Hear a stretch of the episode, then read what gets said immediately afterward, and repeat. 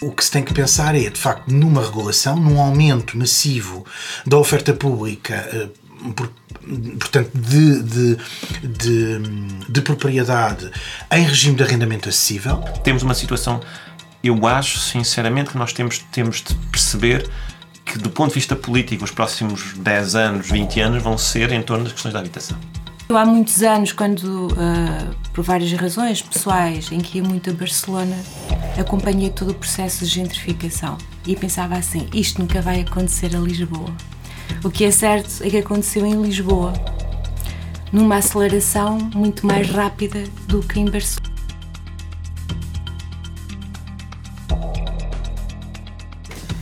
Olá, este é o Megafone, podcast do Abril Abril. É possível falar em crise na habitação quando há cerca de 160 mil casas vazias na Grande Lisboa e uma em cada 10 casas está desabitada no Porto, quando 14% de todas as casas em Portugal estão vazias, sem ocupação, sem locatários e sem função. Num dos países da OCDE com maior número de casas por mil habitantes, a situação não pode deixar causar estranheza. Como é que com tanta construção continua a ser impossível encontrar habitação a preços acessíveis? É muita gente sem casa e tanta casa sem gente. Há um momento incontornável, um antes e um depois da Lei de Arrendamento Urbano apresentado pelo governo de PSD-CDS-PP em 2012, a Lei Cristas. É óbvia a razão que leva os grandes empresários do imobiliário a considerar este o grande game changer no setor. Em pouco mais de 10 anos, o valor médio das rendas mais que duplicou, catapultando Lisboa para uma das 10 cidades com a habitação mais cara na Europa, acima de Milão ou Madrid.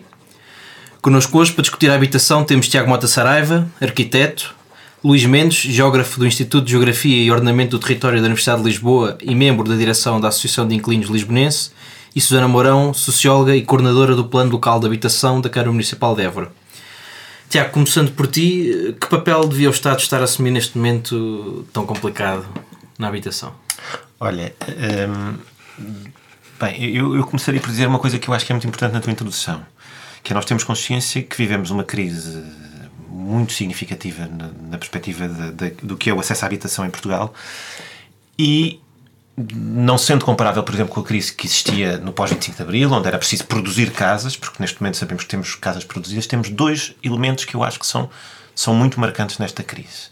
E são dois elementos que têm a ver com, um, em primeiro lugar, nós estamos, e que está a ter um impacto brutal na nossa sociedade. Um, que é um dado objetivo dado pela União Europeia, que é Portugal já ultrapassou a Itália Uh, uh, um, na, na, na, saída dos jovens de casa, ou seja, neste momento já, já temos jovens a sair, a média é acima dos 30 anos, portanto, isso tem um impacto brutal na vida das pessoas. Por outro lado, tu tens muitas situações, ao contrário do que tínhamos no pós-25 de Abril, que as pessoas, muitas pessoas viviam, viviam nos chamados bairros de lata, em barracas, e que aspiravam a viver melhor e que essa mudança era para uma vida melhor, neste momento nós temos muitas pessoas a viver pior, a saberem que têm de dar a sua casa ao banco, a saberem que têm para viverem pior. E nesse sentido a crise é estrutural, está muito para além já da habitação, está, está, está, está no âmbito do, do doméstico, da, das famílias. Agora, qual é o papel do Estado? O Estado eh, inibiu-se de, inibiu de, de ter um papel durante muitos anos, ou seja, não, vamos lá ver. Houve uma política de habitação que era da proprietarização, não é? Acho que todos concordamos com isso, que era, que era incentivo ao crédito, portanto, financiando o crédito, o crédito à habitação e as pessoas tinham as suas casas. Pronto, era, foi a forma de financiar a banca e de criar um enorme, um negócio muito tranquilo e muito rentável para a banca. E nós somos hoje também um dos países com mais proprietários na Europa. Exatamente. E não é uma coisa que é uma coisa que historicamente não, não acontecia isso no passado, é uma coisa relativamente recente e, sobretudo, muito estimulada a partir do, do, do, do bonificado. Mas, por outro lado, temos, e, e, o Estado, durante muitos anos, pós, pós, pós anos 90, também foi, foi reduzindo muito o que era a manutenção da habitação que tinha, da habitação pública, foi vendendo habitação eu julgo que esse paradigma uh, ideológico, esse dogma sobre a venda da habitação, parece-me que está relativamente ultrapassado. Neste momento, o que hoje, por exemplo, autarcas, inclusivamente da direita, de, do PSD, que dizem não, nós não vamos vender, nós queremos fazer políticas de habitação nos municípios, portanto, não querem vender. Portanto, esse dogma. Aí há uma importante mudança. Mas, por outro lado, tivemos, temos hoje um, um, um sentimento que é preciso mais habitação pública. E isso é uma batalha que quem luta por estas questões da habitação ganhou. Do ponto de vista público, ao senso comum, neste momento também defende uma maior intervenção e maior produção de habitação pública. Não chega. Não chega porque nós, na habitação, estamos a trabalhar para, para hoje, para amanhã, e, e isso faz com que o que estamos a construir, e já temos um projeto muito ambicioso das 26 mil casas que também já sabemos que não chega, não chega, porque já sabemos que neste momento as estratégias locais de habitação que estão entregues, um, creio que estão próximos dos 70 mil, um, 70 mil famílias a viver em condições indignas. Se lhe juntares que é, que, é, que, é, que se pode pensar que as que faltam entre, entre as que faltam entregar e aquelas que não estão registradas nas estratégias locais de habitação, se calhar estamos nas 100 mil, se, lhes, se, se por exemplo, os critérios da União Europeia relativamente a questões térmicas, acústicas ou o que seja, então se calhar estamos nos 500 mil casas que faltavam no, no, no pós-25 de Abril e agora estamos outra vez a dizer temos pessoas a viver em condições indignas e se calhar são, andaremos à volta dos 500 mil. Portanto, temos uma situação. Eu acho, sinceramente, que nós temos, temos de perceber que, do ponto de vista político, os próximos 10 anos, 20 anos vão ser em torno das questões da habitação. E o Estado, o papel do Estado, que é que pode, para além de construção e de remodelação, eh, existe outro tipo de. Eu acho que há duas. Há, portanto, há, há claramente uma linha que deve ser. o Estado deve construir habitação pública. Pronto. Depois, no, no perspectiva do, do, do, do, que é o arrendamento, o Estado tem de intervir de uma forma forte. Vamos deixar de brincadeiras. Isto não está, há aqui, há aqui duas, duas áreas. Uma que é, em primeiro lugar, intervir do ponto de vista da fiscalização e de retirar do mercado negro muitas das, muito, muito do arrendamento que está e, e é a barbárie, que não, gente que não paga impostos e que estão com uma precariedade enorme nas casas. Depois, por outro lado, uh, no arrendamento, para mim é claro que, que tem, mais ou menos, vamos ter de definir tetos de renda, ou seja, considerar que há rendas que são abusivas, abusivas e que são implementadas. E a terceira coisa, para mim, que é também muito significativa e tem a ver com uma experiência, tem a ver com a experiência de, de, do, do que acontece na União Europeia, tem a ver com produção de habitação uh, privada sem fins lucrativos, que é o cooperativismo, o mutualismo que sempre existiu em Portugal e que foi sendo foi sendo foi sendo relegado, relegado, residual, relegado ou incentivado a sair para o mercado especulativo. Muitas cooperativas começaram a vender no mercado normal, no mercado e, e isso não deve ser permitido, mas no fundo começar começar a criar um contexto que permita existir um mercado privado de, de, de, de, com rendas controladas, com custos controlados, com, com, de apoio público, mas com a produção de habitação a, a, a, a preços regulares. Nós, não, nós temos de começar a definir isto e, e concluo com isto. Há de facto uma necessidade. Nós, nós admitimos, para nós é óbvio, por exemplo, a gasolina seja uma, uma, uma um, que tenha preços regulados nós temos de começar a temos, temos de inventar critérios para regular também os preços, preços da habitação. Eu aproveitava agora mesmo a tua deixa para perguntar ao Luís eh, se a implementação dos tetos no valor das rendas resolveria só por si a maior, a maior parte dos problemas dos inquilinos. Sim, em parte eh, resolveria, porque o problema do mercado de arrendamento uh, em Portugal é muito, tem que ver com uma certa disfuncionalidade, que é estratégica não é? e que é estrutural entre oferta e procura, mas também se relaciona com o aumento especulativo do valor das rendas.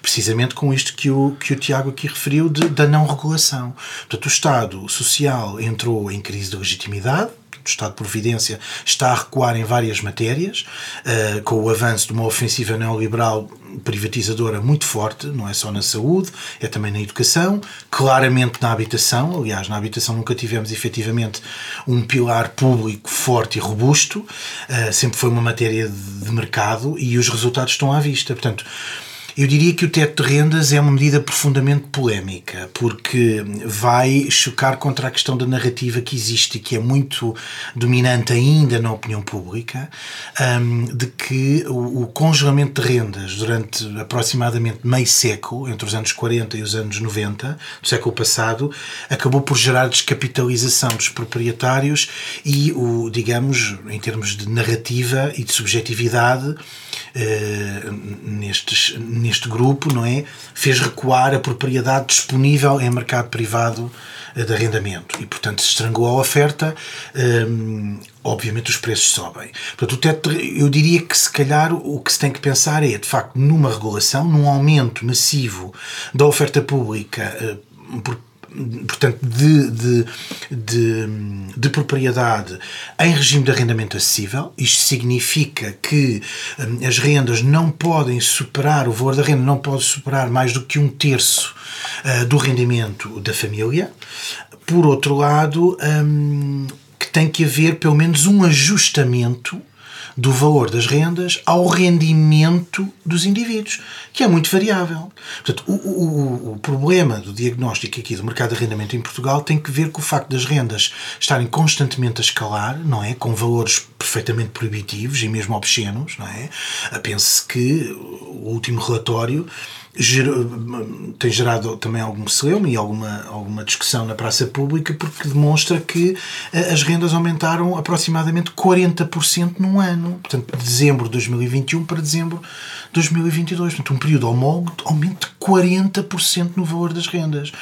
E isto saindo de um período de pandemia, onde o mercado até se mostrou relativamente resiliente e, e até houve, em Lisboa, um abaixamento de rendas na ordem dos 15% em virtude do alojamento local que entrou, e não só, mas o alojamento local, que cerca de 3 mil unidades que entraram no mercado de arrendamento. Portanto, a questão, se a questão não é só da oferta e procura, eh, eu tenderia a dizer que também o é. Temos que pensar que a habitação não é também per si uma mercadoria como outra qualquer, não é como uma caneta ou uma garrafa d'água ou um automóvel. A habitação responde perante a economia política como um produto que, cujo, cujo valor e preço no mercado varia muito em função das narrativas do mercado, um, das subjetividades desse mercado, mas também um, do que o Estado não faz, ou faz, não é? Portanto, o, mercado, o Estado aqui como um, um, um agente produtor de território, de ordenamento do território, de planeamento urbano, que é fundamental, Uh, através da sua política fiscal, administrativa, fundiária, que não falou o Tiago, que é fundamental, não é? a questão fundiária, uh, que é estruturante, e, e, e, de como o Estado, ao não atuar nesses domínios, permite que o mercado, de facto, eh, portanto, coloque os valores que quiser. Mas voltando à questão da habitação como mercadoria. O valor das rendas não é estipulado apenas pela questão da oferta e procura, tal como o valor das casas para aquisição. Portanto, para compra e venda. Esse valor é estipulado por um mercado e muitas vezes é um valor que, que se baseia em percepções, não em transparências. Uh, e obviamente que aqui o Homo Economics domina totalmente esta matéria. Uh, portanto, o, o, facto, por exemplo, a habitação é um produto que é extremamente sensível às amenidades e à sua localização geográfica, não é? E até às valorizações que existem do ponto de vista imobiliário e fundiário na envolvente em termos de infraestruturas públicas. Pense, por exemplo, no que aconteceu ao Alcochete com a construção da Vasta Gama.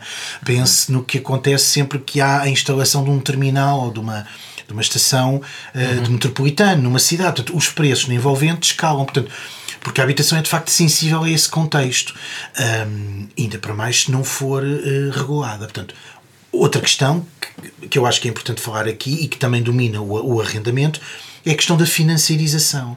Ou seja, a habitação, o arrendamento, não cumprem mais a sua função social, uh, em que permitem satisfazer uma necessidade coletiva individual que está constitucionalmente consagrada. Não. Neste momento, a habitação é, sobretudo, entendida na forma de ativo financeiro. Sempre o foi no sentido de permitir a segregação das populações nas cidades. Mas neste momento, nesta era de capitalismo financiarizado, a habitação, por via de uma, de uma acumulação por disposição, porque é gerada por despejos, essa habitação ela é, tem um cunho fortíssimo, está esvaziada enquanto direito humano e tem um cunho fortíssimo, fortíssimo de ativo financeiro. O que significa que há grupos dominantes, como a banca, os, os grandes fundos de investimento imobiliário, um, o investimento estrangeiro, uh, portanto, o setor privado, de uma forma geral, uh, sobretudo os grandes promotores, e a grande indústria da construção uh, retiram, extraem mais-valias tremendas um, do aproveitamento financiarizado da habitação como um depósito para a reprodução de capital imobiliário. Portanto, isso é muito, é muito flagrante. Enquanto tudo isto não for regulado, com a figura aqui do Estado central a tutelar estas matérias, uh, a situação, o diagnóstico vai continuar e a situação mantém-se. Susana, assim já com este diagnóstico também que o Luís fez, eh, é inevitável que nós, nesta discussão, acabemos por centrar muito a discussão em Lisboa e no Porto, que são os dois grandes centros urbanos. Mas eh, qual é que é a realidade da habitação fora de, de, das áreas metropolitanas? Tem piorado? Tem, tem sido ao mesmo ritmo? Tem sido... Uh, vamos ver uma coisa. Nos últimos anos, de facto, o Porto e Lisboa uh, tiveram este boom do despejo, não é? Não é por isso, aliás, a verdadeira razão porque existem movimentos da habitação é precisamente em Lisboa e no Porto. Parece que fora de Lisboa e do Porto não há, uh, portanto, esta necessidade de haver movimentos sociais em torno da, da habitação. Contudo, uh, eu há muitos anos, quando, por várias razões pessoais, em que ia muito a Barcelona, acompanhei todo o processo de gentrificação e pensava assim: isto nunca vai acontecer a Lisboa. O que é certo é que aconteceu em Lisboa, numa aceleração muito mais rápida do que em Barcelona. Portanto, esta aceleração está neste momento a sair das áreas metropolitanas, Lisboa e do Porto e Algarve, e ir para os territórios designados por territórios de baixa densidade. No caso do Alentejo, por estar próximo, portanto, de, de Lisboa, há uma grande procura que uh, iniciou ainda um bocadinho antes do, da pandemia.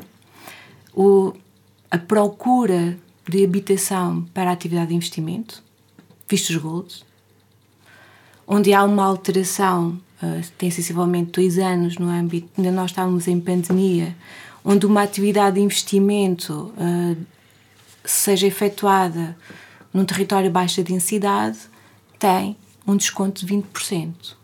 Na prática, isto quer dizer o quê? Uma atividade de investimento pode ser através da aquisição um imóvel com mais de 30 anos ou localizado em área de reabilitação urbana, no valor de 350 mil euros. Se for para um território baixa densidade, são 280 mil euros. Consequências que isto tem no dito mercado. Perante uma procura para atingir 280 mil euros, a habitação que está no mercado a 180 mil euros automaticamente sobe o valor e entra e retira do mercado habitacional a habitação que estava disponível para determinadas famílias com determinados rendimentos classe média entrar na classe média alta e há uma especulação. Portanto, quando se fala de procura de habitação, e se me permitirem, ok? Uh, já que estamos a falar de políticas públicas de habitação, o que é que são estas graves carências habitacionais? São pessoas em situação sem abrigo, vítimas de violência doméstica, objeto de despejo foi a última alteração, só isto é precariedade. São pessoas vulneráveis. Temos depois as questões do arrendamento municipal, que está degradado e que precisa ser reabilitado. Famílias inscritas para arrendamento apoiado, cujas rendas são calculadas tendo em conta o seu rendimento, onde tem uma renda mínima e uma renda máxima. E há famílias a partir de determinado rendimento que não entram no mercado de arrendamento apoiado. Temos proprietários residentes que vivem em mais condições de habitabilidade em territórios de baixa densidade, que são aqueles que eu conheço, desde o norte e ao Alentejo, conheço menos do Algarve, nós temos proprietários que a única coisa que os distingue de uma pessoa em situação de sem-abrigo é que não ocupou aquela casa, aquela casa dele. Mas as condições são tão precárias, ok?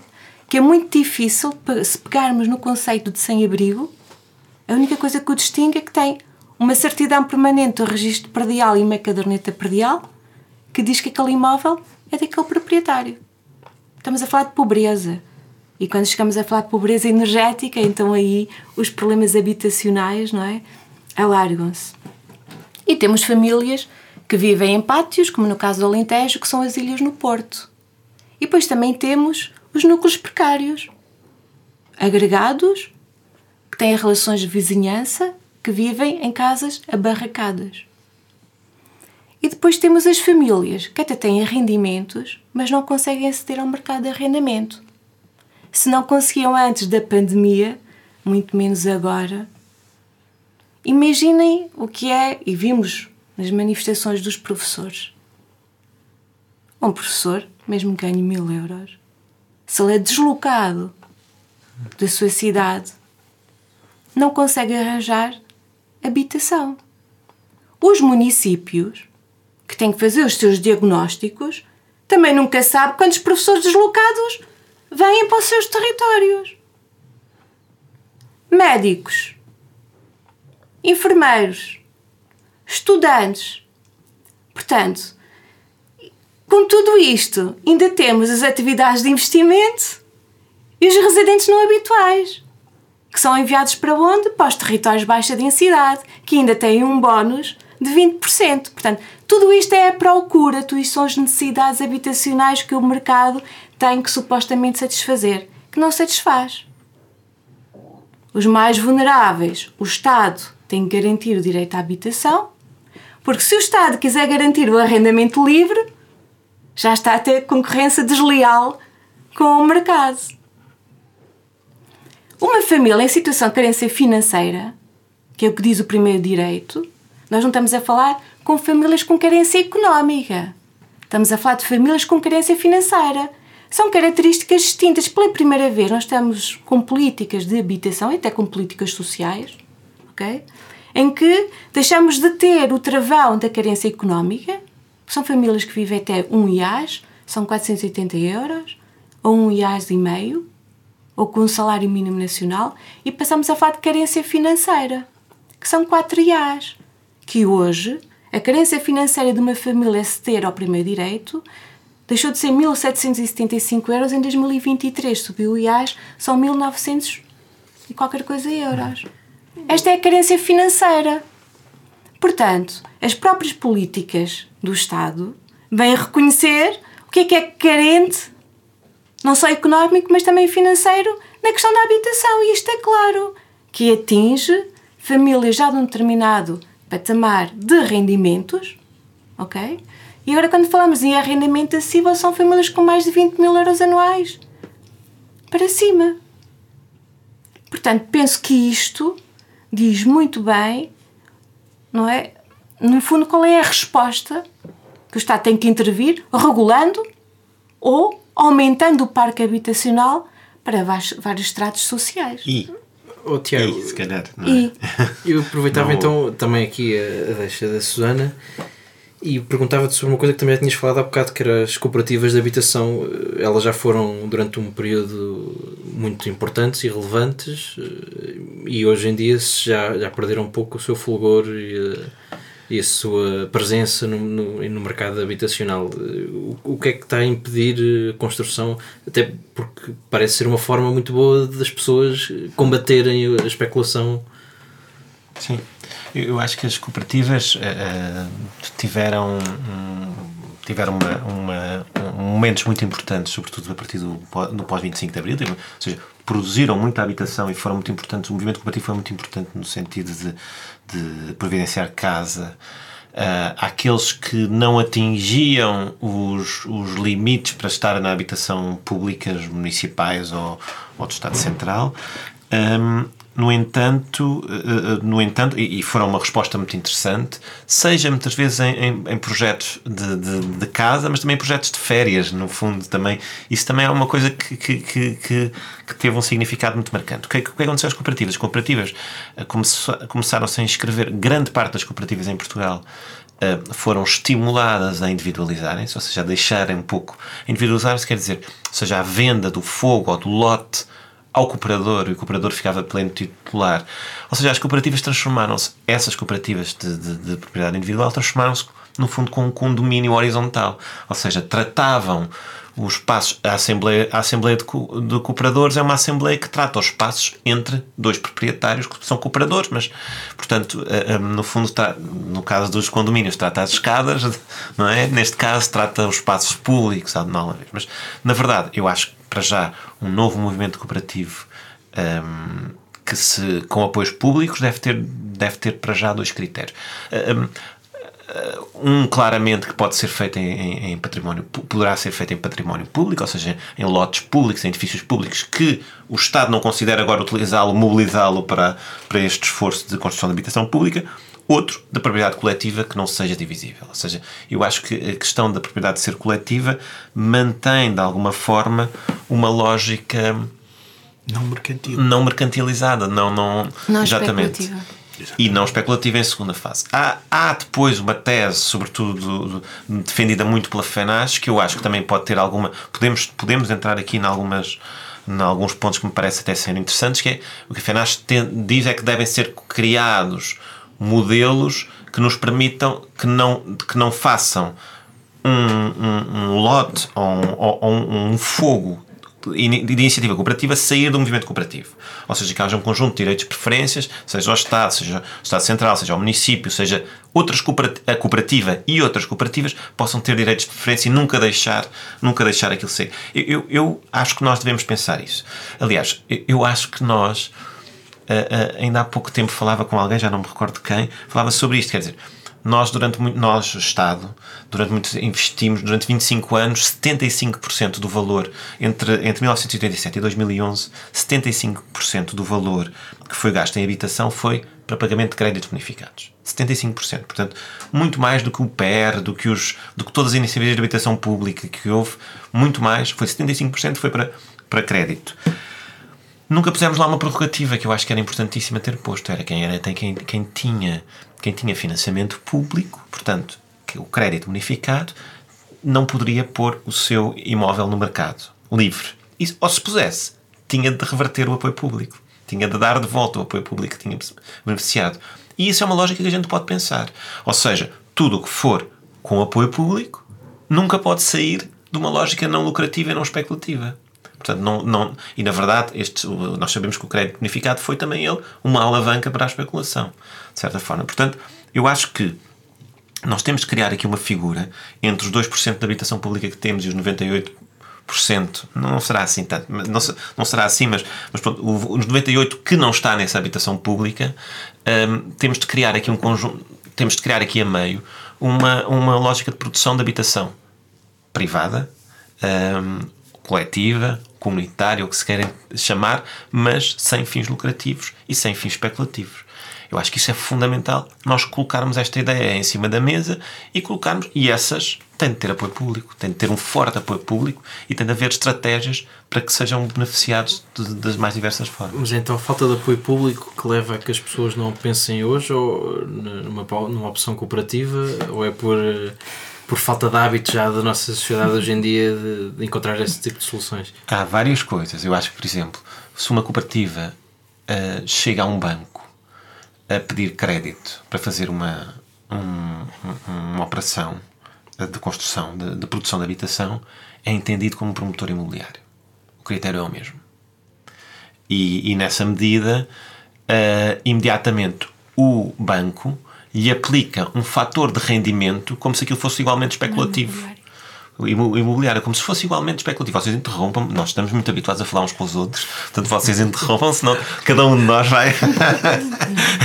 mas, mas, mas eu acho que isto é, é, é, é uma coisa que, que, que, que, que, que, temos, de ir, temos de ir falando. Eu agora passo, nós, nós, já, nós somos muito amigos, há que dizê-lo, portanto, os, os três conhecemos muito bem, estamos aqui a conter para não conversa. Só tentar dizer mais coisas para não entrarmos em Exatamente, mas pronto, vocês interrompem mas, mas, eu posso então perguntar a Luís agora, um, também nesta perspectiva de, da ação de, dos inquilinos ou a ação de, das pessoas que querem adquirir casa, o que é que os inquilinos podem fazer face à especulação imobiliária? Ou seja, a posição deles hoje é uma posição muito individual, não é? Cada um à procura de, uma habitação, a lutar com outros quando há habitação mais barata.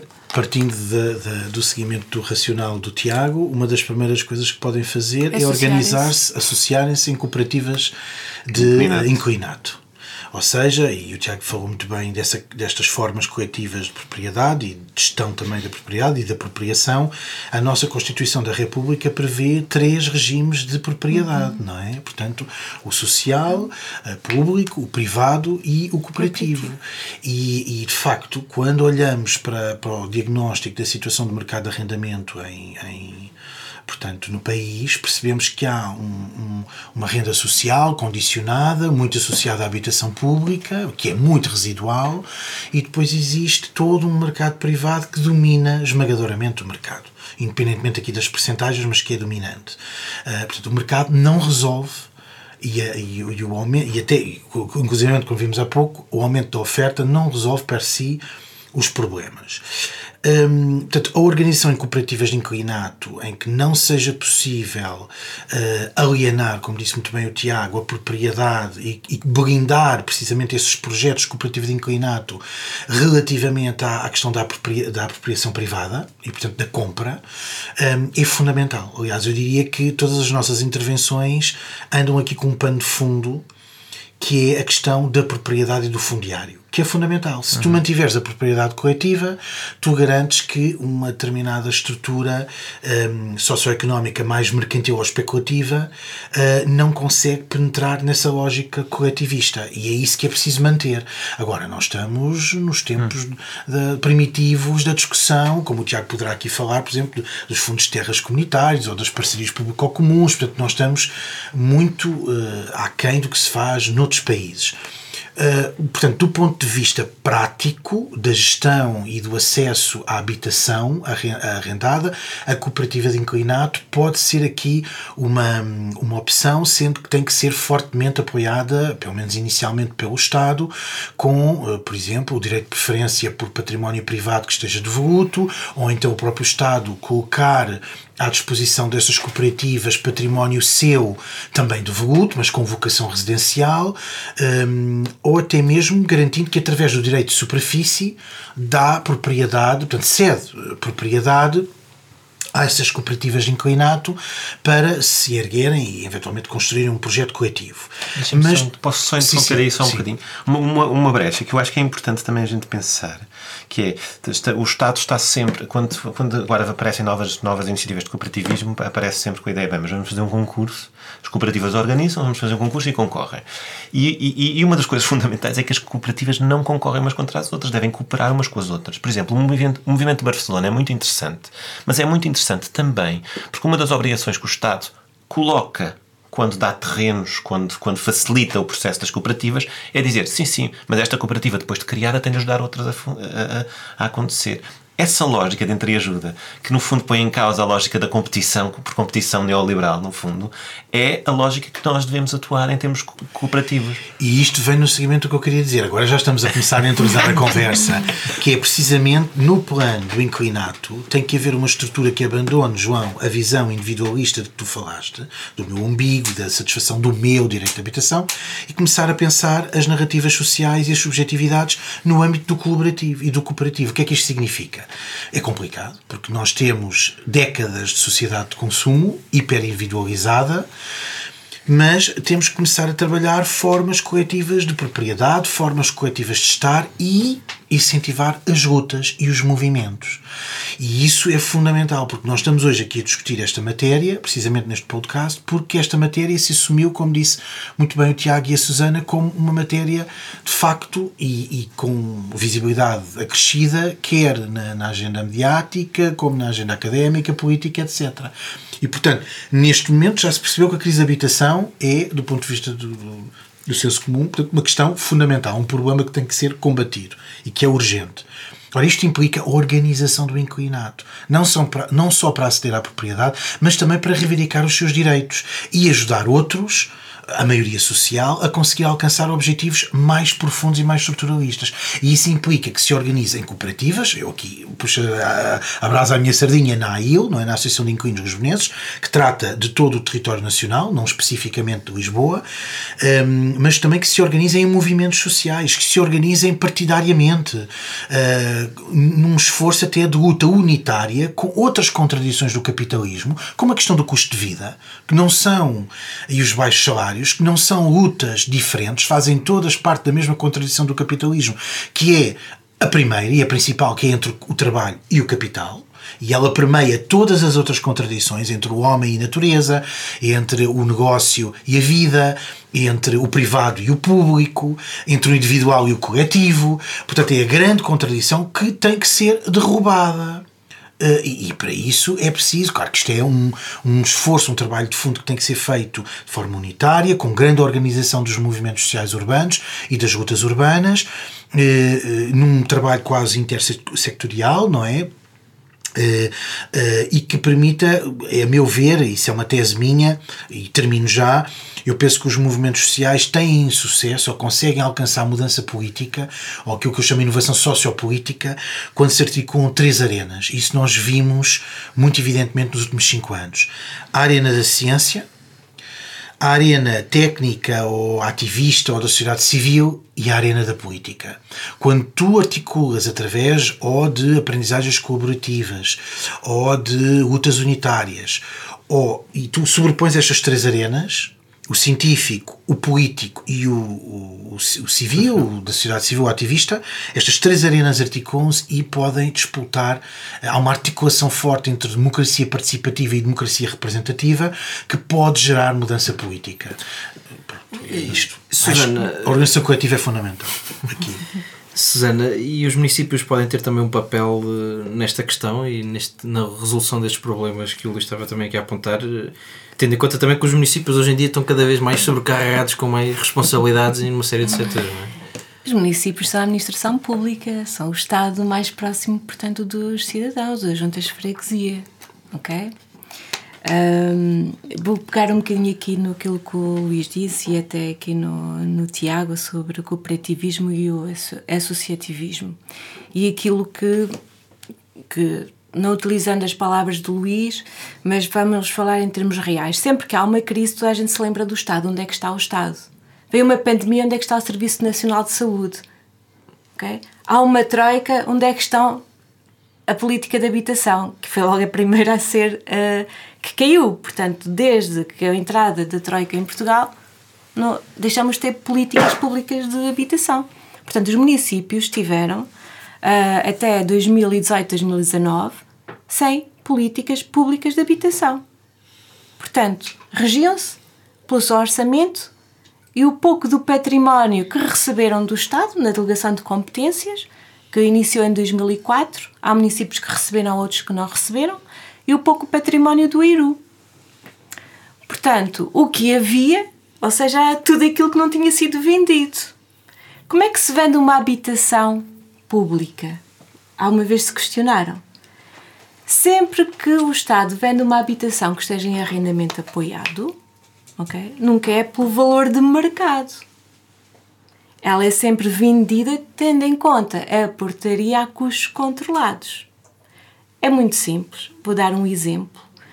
Imaginem uma habitação T3 hum?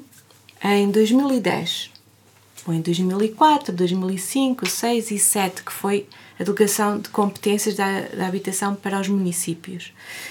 Valia no mercado 180 mil euros, 150 mil euros. Uma habitação T3 era vendida por 35 mil euros, 45 mil euros no máximo. E geralmente esta habitação era vendida a quem tinha rendimentos e podia pagar a renda máxima, que era a renda condicionada, ou seja, 350 euros. Portanto, aquela família só tinha possibilidade de comprar aquela habitação porque era por aquele valor. Se aquela família fosse ao mercado imobiliário comprar uma habitação segundo a sua tipologia adequada, não tinha capacidade financeira de comprar aquela habitação. Mas, Susana, muitos desses processos apareceu-se com a banca, ou seja, o Estado aparecia com a banca logo para financiar quem não tinha. Quem Sim, tinha... não vamos entrar nesses pormenores, mas para uh, simplificar o que é que é, como é que é vendida uma habitação pública, municipal, ok? Relativamente ao mercado imobiliário. O que é que sucede? Se nos primeiros anos em que houve, portanto, a uniformização das rendas, porque o IRU nem sempre pedia os documentos para atualizar as rendas, quando é transferido o património para os municípios, aí sim é que há de facto uma venda acentuada, quer em Lisboa, até mesmo em Évora, em outros municípios, de venda do parque habitacional. Porquê? Porque ele chegou degradado aos municípios e, portanto, e uma, as famílias passaram a ter as rendas atualizadas tendo em conta os rendimentos atualizados. Também não gostaram muito de passar de 15 ou 20 euros para 250 e, portanto, abriu-se uma porta a se vender o parque habitacional. É claro que os municípios ou as empresas municipais, naqueles três anos seguintes, não é? Deram rendimento. Mas foi um rendimento que desapareceu. Porque foi dinheiro rápido Mas sempre que vendia um T3, para construir um T3, tinha que vender 3 T3. Portanto, isto a médio prazo entrou em colapso, nomeadamente com a Troika. Não só as receitas das rendas eram muito menores, porque quem podia pagar uma renda relativamente maior, 200 euros, 250, comprou a habitação e deixou de entrar, portanto, quer nas autarquias, quer nas empresas. Portanto, tudo isto, é claro, seja de direita ou seja de esquerda, não é um bom negócio vender a habitação pública. Aliená-la. Porque se há uma crise de habitação, onde é que as famílias vão ter? Aos Não municípios. só aí é um presente envenenado. Aos municípios. É um presente envenenado. E o que é que Para as aconteceu? famílias. Para as famílias, Pronto, claro. e o que é que aconteceu neste contexto? Com poucos recursos e poucas casas, toca a fazer listas de classificação, ok? Até sair a Lei 81 de 2014. Listas de classificação que iam ficando cada vez mais apertadas, tendo em conta o aumento das famílias que se inscreviam para arrendamento apoiado. O que é que isto aconteceu? Puseram as pessoas mais frágeis umas contra as outras. Isto sim é o capitalismo no seu esplendor que é pessoas nas mesmas circunstâncias, umas contra as outras. E, claro. E portanto, estão elas também individualizadas, não estão agregadas nem há relações de vizinhança, pontualmente, em determinadas zonas vulneráveis, ok? Onde se ajudam. Mas no que diz respeito a estas listagens, não há não estão organizadas. Nós, a seguir ao 25 de Abril, que havia muita falta de habitação que se dava resposta pela construção, as pessoas auto-organizaram-se em movimentos associativos, comissões de moradores, para infraestruturar os bairros que não tinham infraestruturas. Nós ainda hoje temos famílias sem casas de banho. Mas elas não se organizam. E, e só para dizer o quê? Comissões de moradores no caso de Évora, que é que eu conheço melhor, mas penso que há outras, portanto, outras experiências, em que todos os bairros que foram construídos sem qualquer tipo de planeamento, a seguir ao 25 de Abril, auto-organizaram-se, comissões de moradores, associações de moradores e criaram uma comissão de associações de moradores com o regulamento próprio delas fazerem reivindicar os seus direitos. E algumas associações de moradores transformaram-se em cooperativas de habitação para construir habitação, portanto, em Évora. Uma delas ainda existe. Sim, mas também porque o entendimento na época é diferente. Ou seja, há um entendimento que. Hum, de- o, o, o, define isto muito claramente na- quando, imediatamente ao 25 de Abril. Ou seja, há uma grande contestação que vem dos bairros, há uma grande contestação do apelo à habitação, ou seja, há uma iminência de, até de uma guerra civil, portanto, de uma contestação que podia escalar fortemente.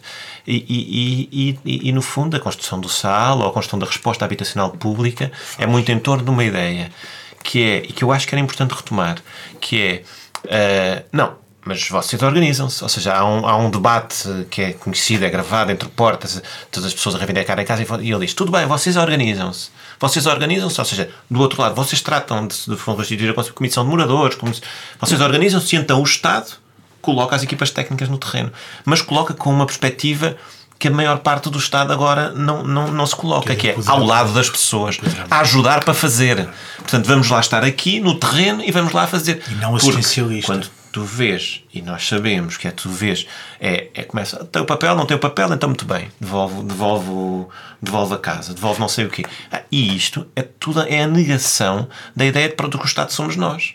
A determinada altura, o Estado é um juiz para onde temos de entregar todos os papéis certos e, e encaminhados. Ou seja, o papel fundamental neste momento é alterar, alterar a posição em que o Estado se coloca também. Paradigma. Ou seja, por um lado, organizar, como vocês os dois diziam, organizar, organizar e as pessoas aparecerem organizadas, perceberem que não estão todas a concorrer ao mesmo, mas que se todos conseguirem avançar é bom para todos. E aí a lógica cooperativa é muito melhor que a lógica da competição, não é? Ahm, do, do cooperativismo. De todos juntos a gente consegue um mutualismo. ah, eh, por, por outro lado, que haja uma. que, que, que haja uma política que coloque de facto o Estado com os pés no terreno, a bater à porta das pessoas e dizer: olha, saber exatamente os nomes, como tu fazes em, em Évora, que é saber exatamente os nomes das pessoas, das pessoas a que estamos, de que estamos a falar, das suas particularidades e construir soluções a partir daí. E diriam então que o plano, o plano Nacional de Habitação que foi aprovado agora esta semana eh, não dá, não dá essa resposta de, de, apoio aos projetos populares e continua só uma lógica existencialista. João, deixa-me só pegar na questão anterior e relacioná-la com o PNH. A questão da municipalização da habitação, que eu acho que, embora do ponto de vista de alguma economia política do território faça sentido, no sentido em que, um, pelo princípio da subsidiariedade, quanto mais próxima é a autoridade política junto da população, mais de forma eficiente pode resolver os problemas dessa população, isso faz algum sentido, mas no que toca aos processos de desconcentração não descentralização, que nós temos vindo a verificar desde o uhum. início deste século, não é? em todas as áreas, saúde, educação e agora habitação, há aqui um engodo e um mito que é preciso explicar às pessoas. É que hum, a desconcentração, primeiro, não se deve confundir com descentralização, porque, na verdade, os municípios não têm poder de decisão. E, por outro lado, hum, o que nós estamos a fazer é com que o Estado Central, cuja principal incumbência é, de facto, gerar a questão do direito à habitação, gerir, aliás, está a exportar essa matéria para Uh, do ponto de vista executório para o campo dos municípios. E isso gera assimetrias regionais tremendas no país, porque nem todos os municípios têm, têm as mesmas capacidades de executar política pública de habitação.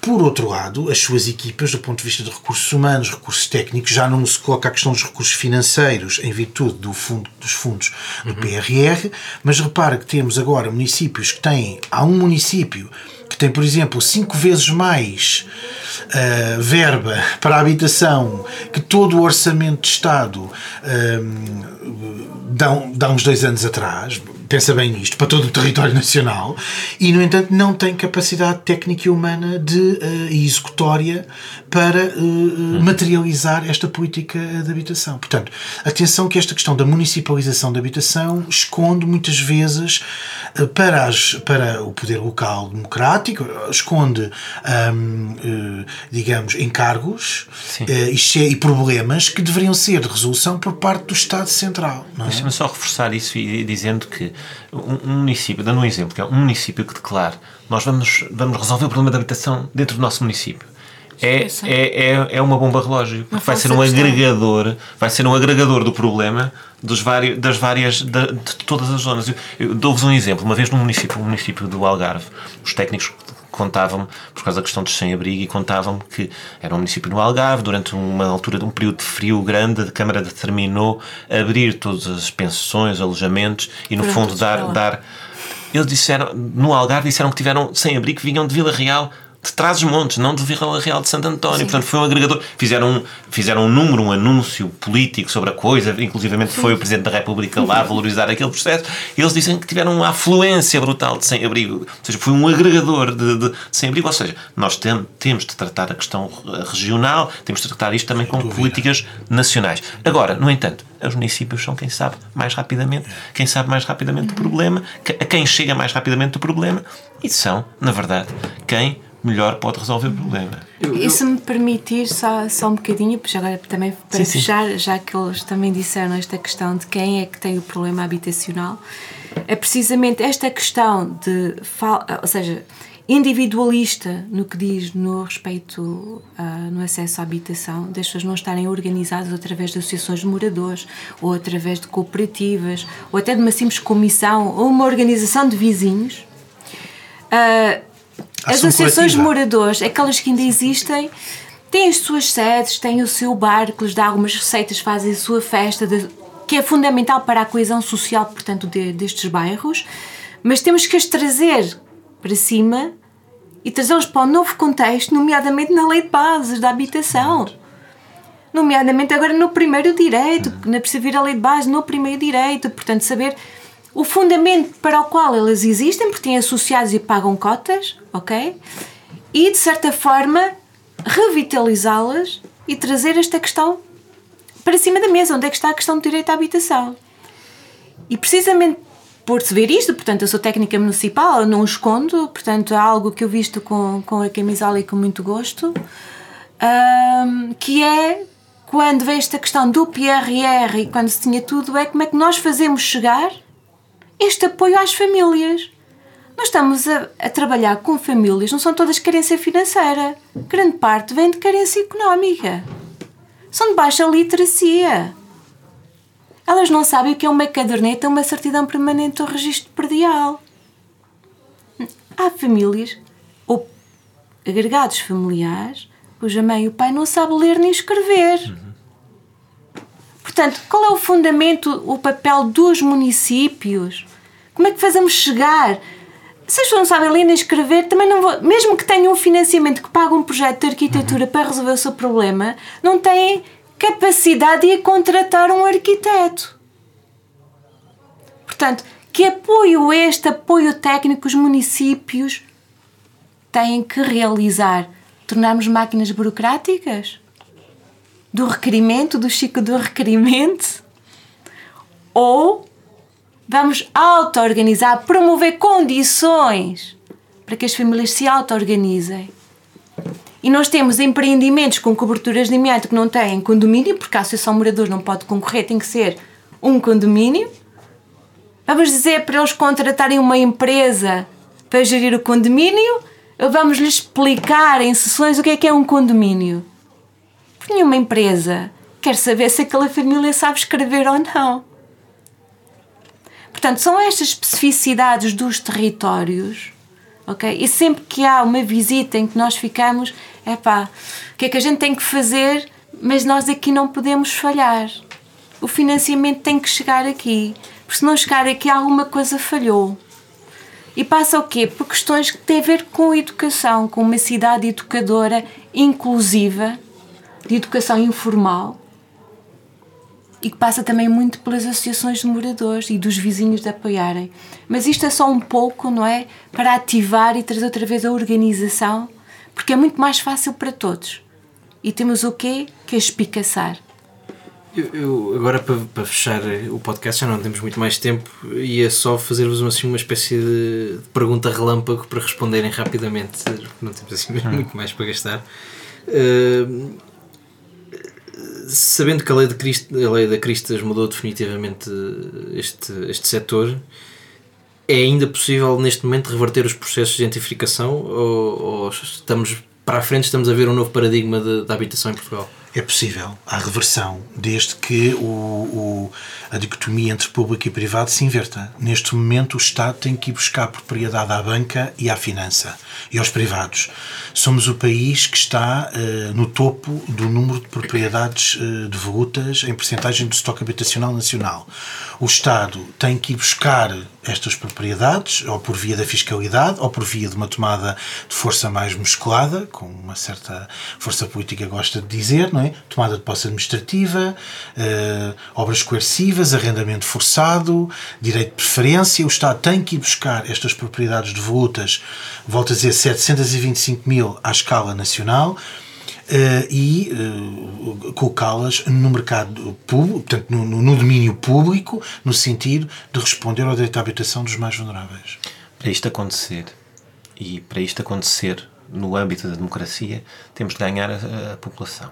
Ou seja, nós temos de fazer um forte ataque à, à, à lógica que o direito de propriedade prevalece sobre tudo e todos.